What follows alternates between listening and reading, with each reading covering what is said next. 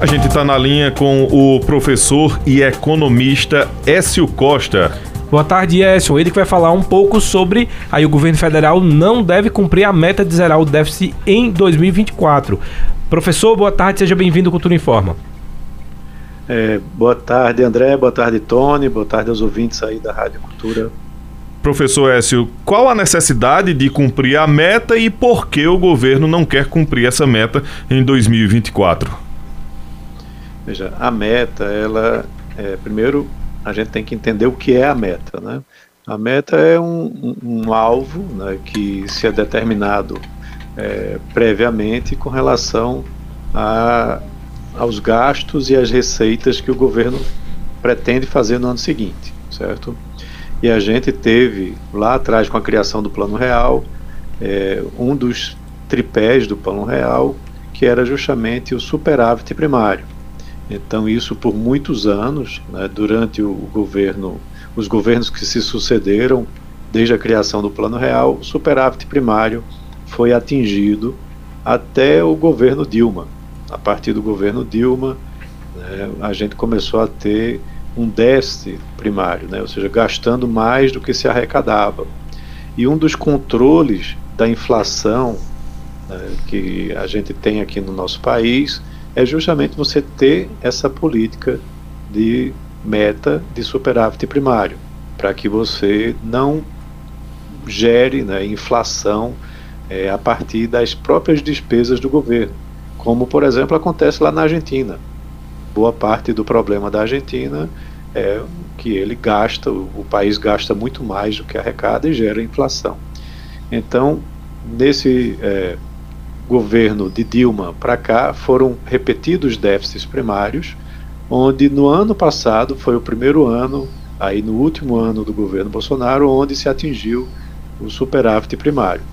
Mas esse ano a gente vai ter um déficit enorme é, do, do, é, das contas do governo e a justificativa era que estava se organizando as coisas para que no ano que vem pudesse ter zero né, como alvo né, para é, as contas do governo para 2024.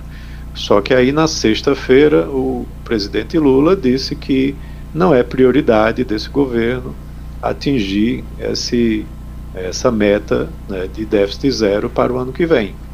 E hoje, pela manhã, agora, na verdade não foi nem pela manhã, agora no, no início da tarde, é, ia ser às 10 horas da manhã, terminou atrasando, o ministro Fernando Haddad deu uma coletiva de imprensa para anunciar dois novos integrantes do, uh, do Banco Central, da diretoria do Banco Central, que vão ainda para a sabatina do Congresso, e respondendo a perguntas, disse que, eh, na realidade, não deixou claro né, que essa política de déficit zero vai ser mantida para o ano que vem. Ele eh, desconversou ou disse com outras palavras que a, a meta dele né, de equilíbrio fiscal está mantido. Mas isso não quer dizer que há uma política, uma manutenção né, dessa política de déficit zero para o ano que vem.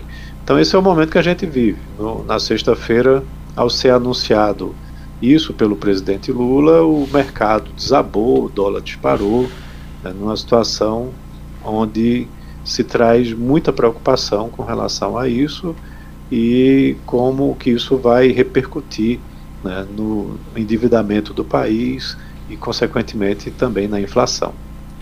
Eu vi que alguns especialistas uh, falaram que sem corte de despesas será mais difícil atingir uh, esse, essa meta, né? Uh, eu queria saber quais seriam outros caminhos além do corte das despesas, professor.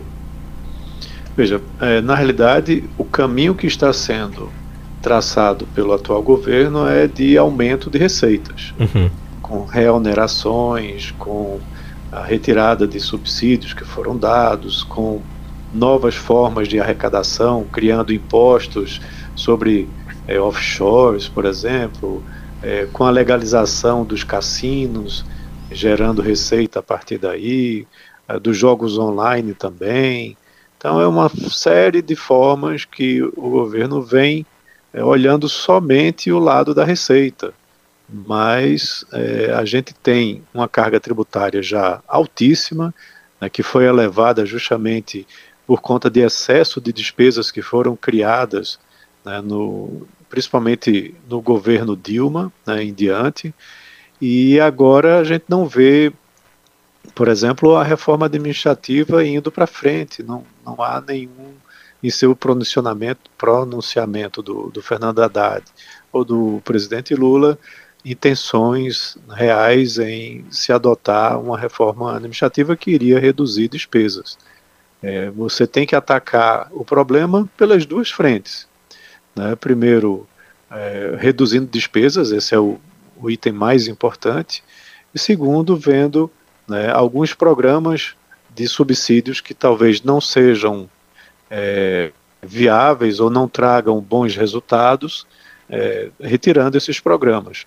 Mas, é, repito, a carga tributária aqui no Brasil já é alta demais, né, e isso termina trazendo problemas para o consumo, para a atividade econômica, para é, o nível de sustentação, principalmente da classe média, que é quem paga mais impostos.